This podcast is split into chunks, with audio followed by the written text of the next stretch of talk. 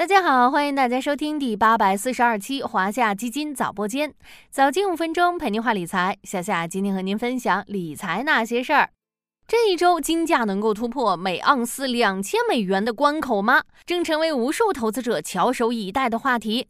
世界黄金协会近日发布的二零二三年全球黄金市场年终展望表示。今年上半年，美元金价上涨百分之五点四，跑赢了除发达经济体股市之外的所有其他主要资产。就在上周，国际现货黄金上涨每盎司三十点四美元，涨幅为百分之一点五八，连续第二周上涨。如果从年初算起，国际现货黄金从每盎司一千八百二十二点七九美元涨到上周末的每盎司一千九百五十四点七零美元，涨幅达到了百分之七点二四，年化收益率高达百分之十三点二九。金价涨涨涨，看得人心痒难耐。现在买入会烫手吗？今天就和小夏一起来聊聊近期黄金的投资价值。回顾今年的金价走势，恍惚间好像看到了 A 股趋势图。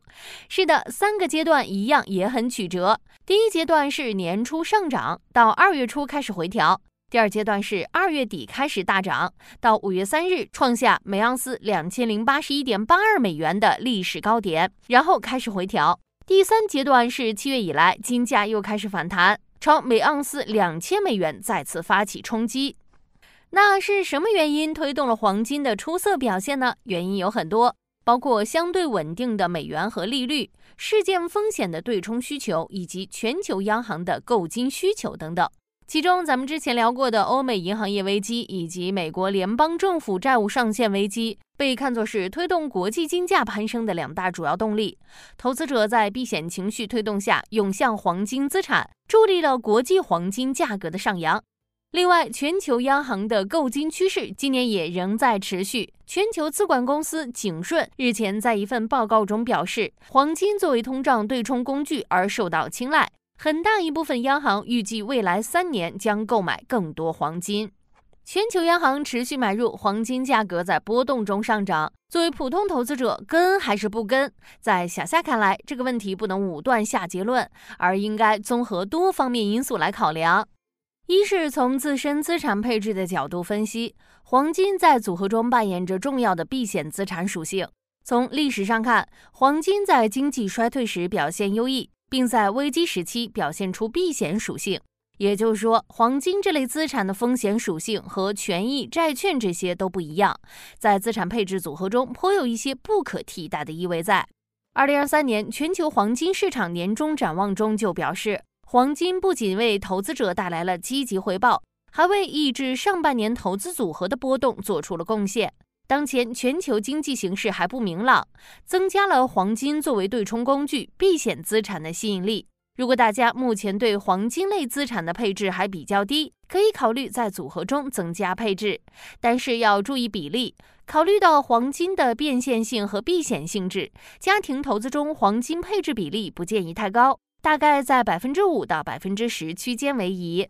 二是从配置时机来分析，近年来黄金价格波动剧烈，二零二零年、二零二二年还有今年，黄金现货价格不止一次突破每盎司两千美元。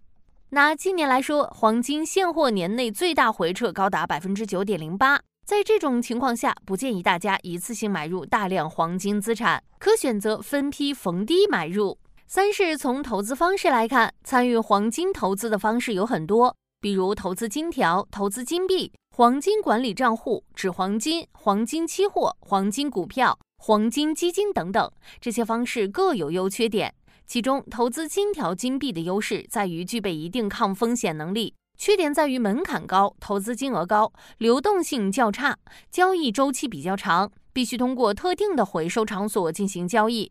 纸黄金的优点在于方便便捷，适合波段操作，但风险较高，对专业性的要求很高。黄金期货的优缺点都在于杠杆，收益和风险都比较高。